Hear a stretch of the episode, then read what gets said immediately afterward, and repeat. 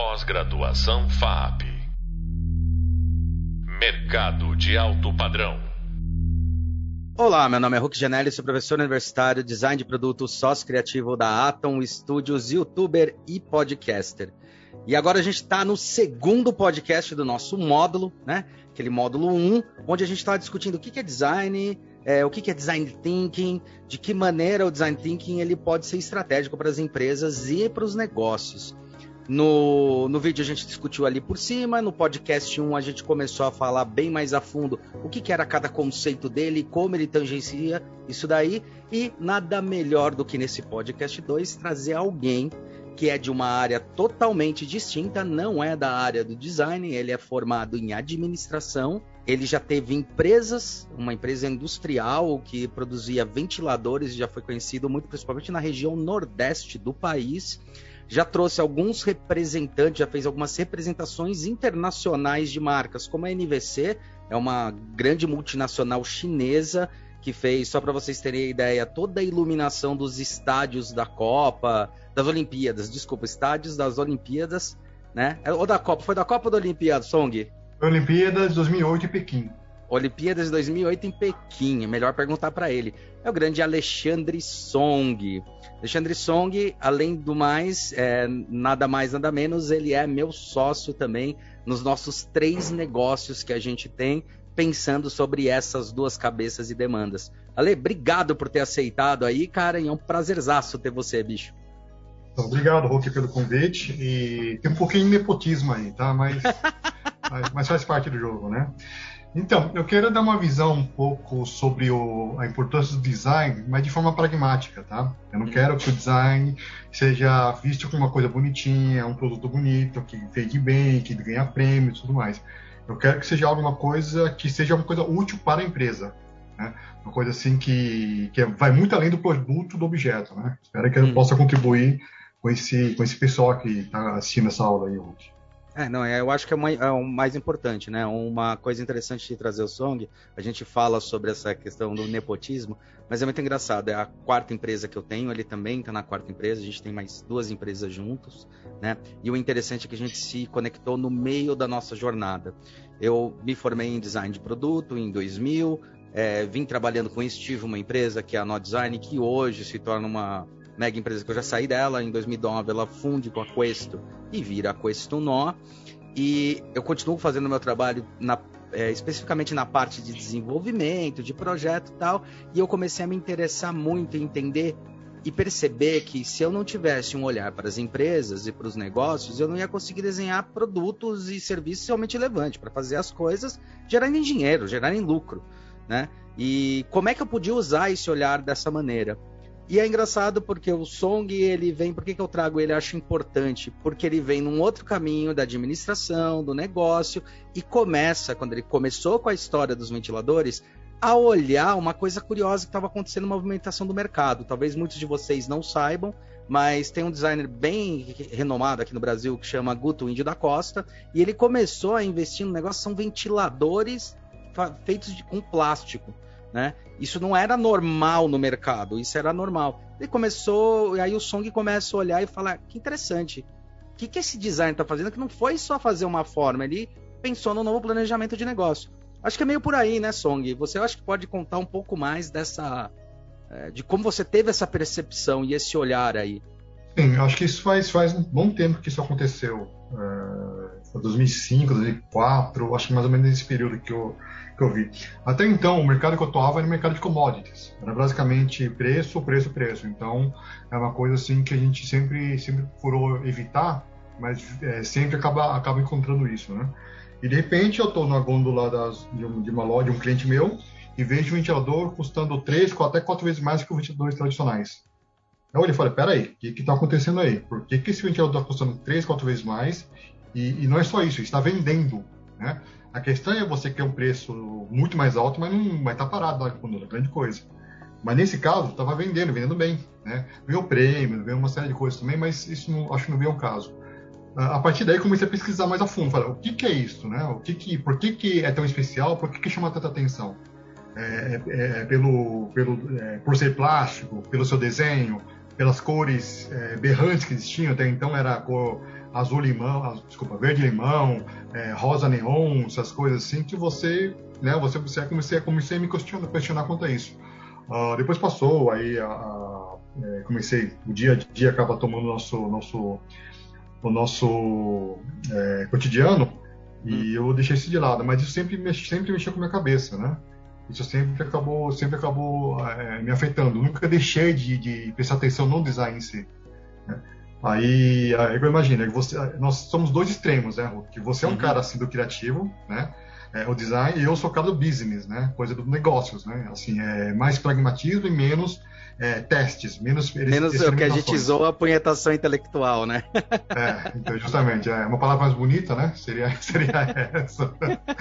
E, e justamente, acho que foi meio do caminho, né? Eu estava me indo para um novo, um novo processo, para um novo, é, um novo é, digamos assim, estava saindo de uma multinacional no qual era sócio, estava buscando um caminho e a gente acabou se encontrando nisso. Aí eu acabei pensando, entendendo um pouco mais como funciona e é, criamos, né, nessa jornada criamos vários produtos, né, os produtos premiados, né, e a gente justamente acho que esse, essa visão que é interessante, né? uma visão de alguém mais assim do mercado, mais pragmático, em termos de negócios, de contas, de gerenciamento, de, de cotação, de custo, né? e outro que é, que é mais assim, mais é mais a parte criativa mesmo, a parte de experimentação, né? Eu acho que isso que casa bastante. É, é por isso que eu sempre acho importante, é, como ter uma empresa já tradicional, ou começando nem tanto que geralmente quando você começa você faz tudo, né? Uhum. Mas sempre tem que ter um lado assim criativo dentro internamente, tá? Eu digo assim, é, é, que, é, quando a gente fala de designer, a gente muitas vezes pensa na, no, naquela peça bonita e decorativa, né? Então eu penso assim, não é, não é essa parte de decorativa bonita, é uma parte realmente estratégica. Né? Pensar o, o, a estratégia da empresa, pensar como é que seu público está enxergando, como é que está sendo a movimentação do mercado, é, se você, seu produto, o seu negócio está perdendo, perdendo relevância, né? É, é, por isso, às vezes, é muito importante ter alguém assim, de criativo internamente para poder observar isso. Se não tiver alguém internamente, eu acho que muitas vezes é complicado, porque você fica tão atolado no seu dia a dia, também ter alguma empresas de fora que possa ter essa visão para você, trazer essa visão de fora para você. Né? É, acho que ao contrário de como muita gente pensa, as ideias, os produtos, não surgem, não brota do nada. Né? Uhum. De repente, ah, eu acordei, o, Hulk acordou, ah, meu, acho que esse aqui vai vender pra caramba, gostei desse modelo, achei, puta, vai vender pra caramba, vamos, vamos pra cima, né? Acho que a controle dessa, desse senso comum não é bem isso que acontece, né? Muitas vezes tem, tem ferramentas, tem pesquisas, tem isso que acaba realmente é, é, criando percepção se a gente descobre se o produto vai ser bem sucedido ou não. Diminui as chances, né, do produto ser mal sucedido, né? Não digo assim que as coisas são, sejam perfeitas, mas diminui essa chance de ser, de ser mal sucedido, né? É, se torna, se torna mais assertivo, né, nessa questão. Agora, é interessante isso daí que está falando, e para provocar mesmo, o que, que você acha que seria a falha da visão do design quando ele enxerga um negócio, agora de um lado bem crítico, e a falha do negócio quando tenta inovar? Tá. Uh, eu vou falar mais do meu lado de, de, de, de, empresa que tenta inovar, tá? É, negócio de design eu não gosto de entrar muito nessa visão, porque como eu sou um cara meio de fora, talvez eu fale alguma coisa que não tenha muito sentido. Mas em termos de empresas, é, assim, eu acho que estão tão preocupadas no dia a dia, né? Tão preocupadas em pagar a conta, fechar a folha, é, se estoque é, financeiro, marketing, uma série de coisas que acaba meio que é, enxergando apenas o que está acontecendo internamente, né? Então, bom, mas eu, eu, preciso também de repente ver, uma, ver o que está acontecendo do lado de fora, né? Uhum. Então, acho que é, inovar não é não é caro, não diga que seja caro, né? É, inovar é uma coisa, se começar a ser enxergado como uma, uma coisa necessária, como uma necessidade, tá? você acaba vendo como, como investimento, não como custo. Tá? E muitas vezes, é, é, o que, que, eu vejo muitas vezes, que inovar, inovar dói. Tá? Inovar não é, não é bonito, não é, não é, não é gostosinho. Tá? Inovar, inovar, inovar muitas vezes dói. Mas por que dói? Porque muitas vezes você tem que fazer algumas alterações internas que isso pode influenciar o, o, seu, o, seu, o, seu, o seu pessoal interno, tá? Uhum. Mas ao mesmo tempo, é uma dor assim, é igual você tomar, você tomar injeção para uma vacina, vai? Vou uma bezetacil, assim. É, bezetacil. dói pra caramba, mas é necessário tomar, né? Então, a inovação, eu sinto, eu sinto que é mais ou menos isso, tá? É, é, é necessário. Dói, mas é necessário. Ah, mas eu vou, eu vou segurando até ver até onde. Perfeito, mas pode ser que, que, que a bactéria do seu corpo acabe criando tanta força, criar tantas infecções que você não tem mais jeito de tomar vacina. Aí tem que remediar, né?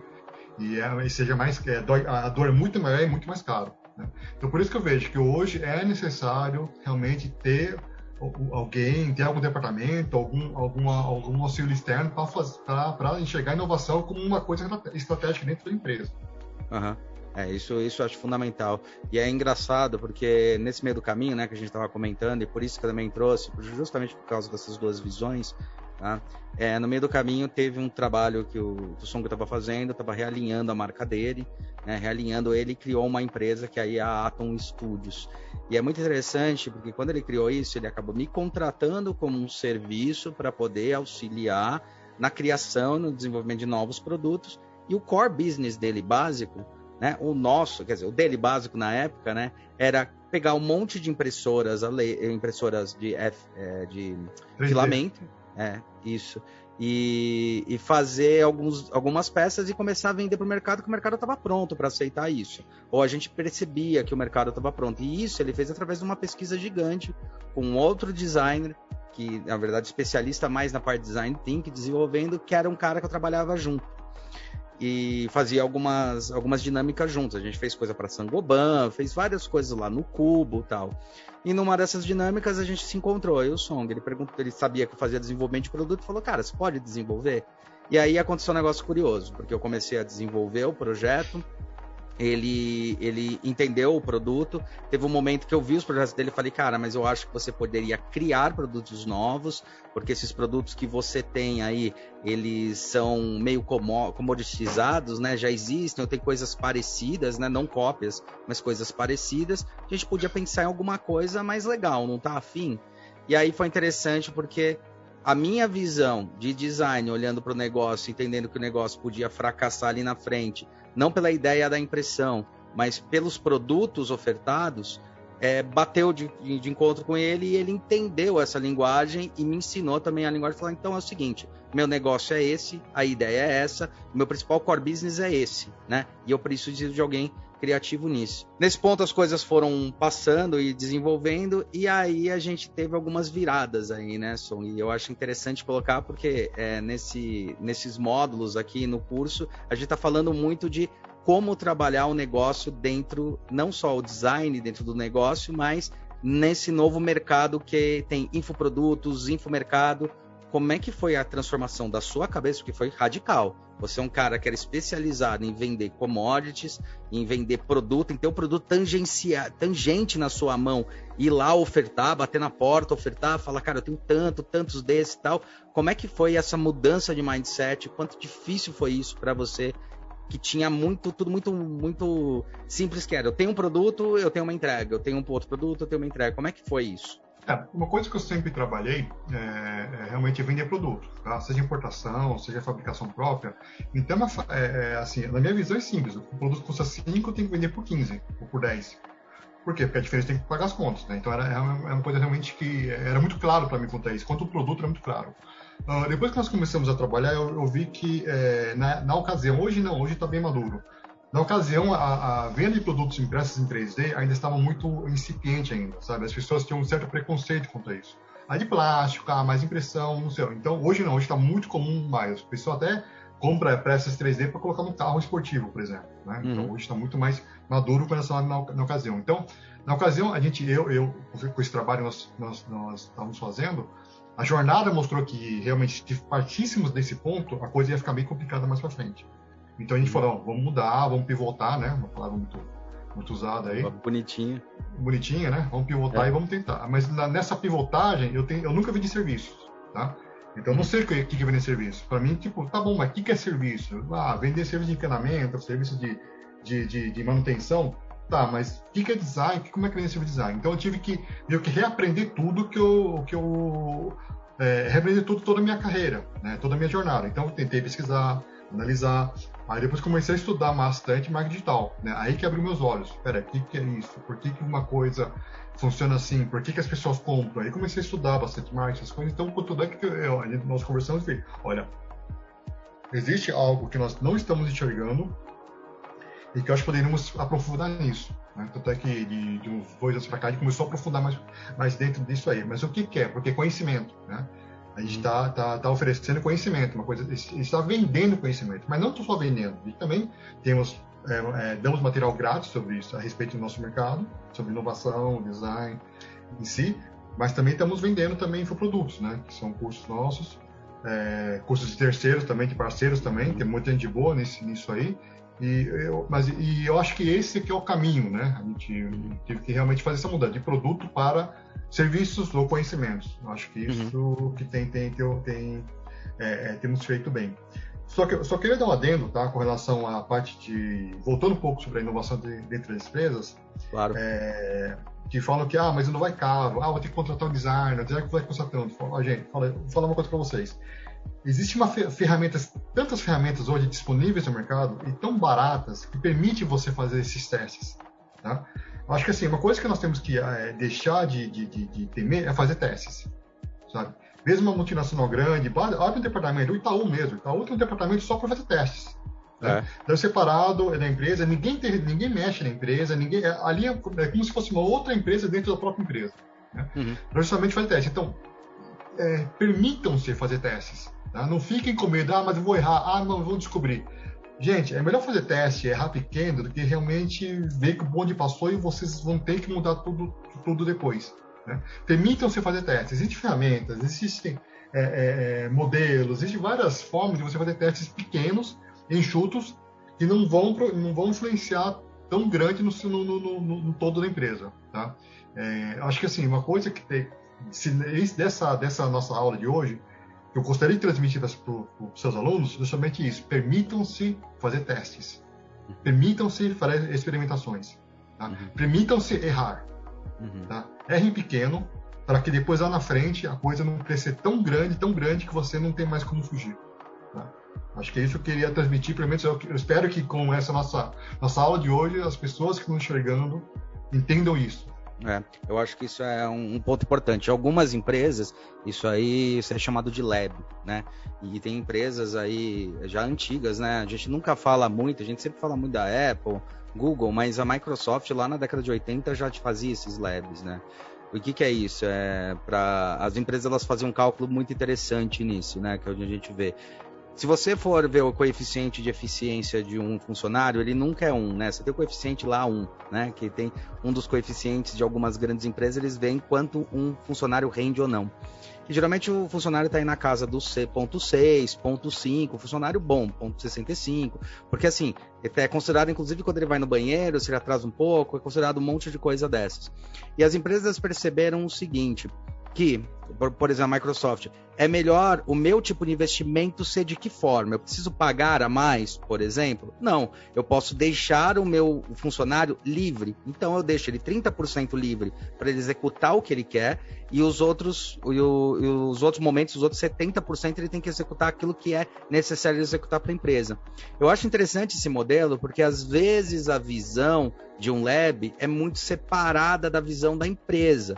Ah, eu tenho que ter um lab específico para isso. Não, o seu funcionário pode gerar muito ativo para sua empresa. Nada mais, nada menos, a, o Xbox, né? Até comentei isso, mas o Xbox 360, o Kinect, eles surgiram através de uma ideia dos funcionários da Microsoft que apresentaram uma ideia de um, de um computador que ia ter game, ia poder jogar coisas parrudas, e daquele momento eles falaram, por que, que a gente não entra no mercado de videogames? E abriu mais um braço de execução, né? Então, às vezes a visão tem que ser essa, né? A visão é, eu não preciso necessariamente montar uma base, mas eu preciso deixar a liberdade das empresas, deixar a liberdade dos funcionários em certo momento, para eles apresentarem ideias e soluções, né? Acho que isso que é uma coisa importante estrategicamente falando, né? Sim. E se você analisar bem, não envolve nem dinheiro, né? É. envolve dinheiro dire diretamente. Né? É. Envolve realmente você deixar livre tantos por cento da, da, da, do, do, da hora da pessoa, do, do seu empregado, é, para ele fazer o que quiser, pensar no que quiser. É, ou seja, isso é muito válido. Muitas soluções que, que acontecem nas empresas acontecem nesses momentos de é, você que gosta de ócio criativo. É. Né? Seja, seja onde for. Domênico De Masi. É, é, exatamente, Domênico De Masi. É, nesse, é nesses momentos que você, que a empresa muitas vezes encontra ou a salvação, ou até mesmo a solução que nunca se esperava, né? Hum. É, tem vários cases, assim, se a gente falar case, a gente vai parar mais. Que eu conheço, é. é justamente isso que acontece, né? O ócio criativo, e, mas, mas, a, a, mas a diferença é que a, a, a cúpula, né? Os C-levels, eles precisam estar abertos a isso. Acho mais importante, que eles têm que estar abertos a isso, que não é, não é algo assim que vai, ah, legal, ah, mas ele está ele tá deitado na rede e, e, vai surgir uma ideia daqui a uma semana. Né? É. Não é, é então, isso, isso que é muito importante estar sempre alinhado, né? Acho que o pessoal da direção, eles têm que entender que isso é investimento, tá? Não é, não é deixar o funcionário folgado, digamos assim. Né? É. Eu acho que é importante isso quando você coloca o conceito de ócio criativo. Para quem não entende o que o Domênico De Masi coloca, assim como muita gente comete esse erro, né, esse engano, esse ócio criativo não quer dizer que eu vou parar de fazer as coisas, mas assim, mentalmente, o cérebro humano, ele, ele, ele, ele conecta, ele faz sinapses com as coisas quando você dá um tempo de respiro.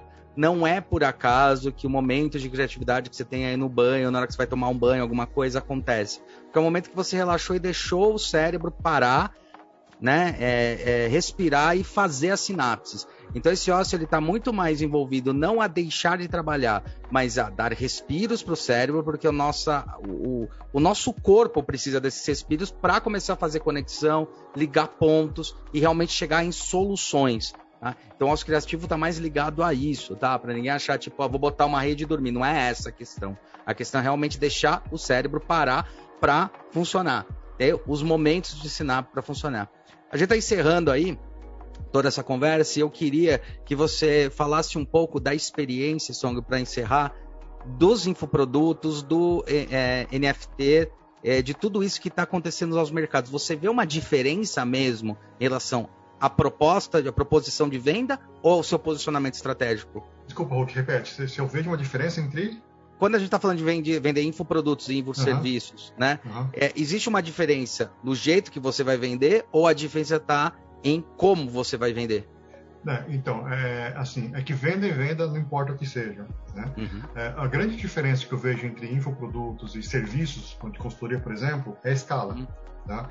É, a escala. Acho que assim, uma coisa assim que realmente entre esses dois, esse, que a gente fala, é justamente a, a parte de escala. Infoprodutos posso escalar de uma forma assim exponencial.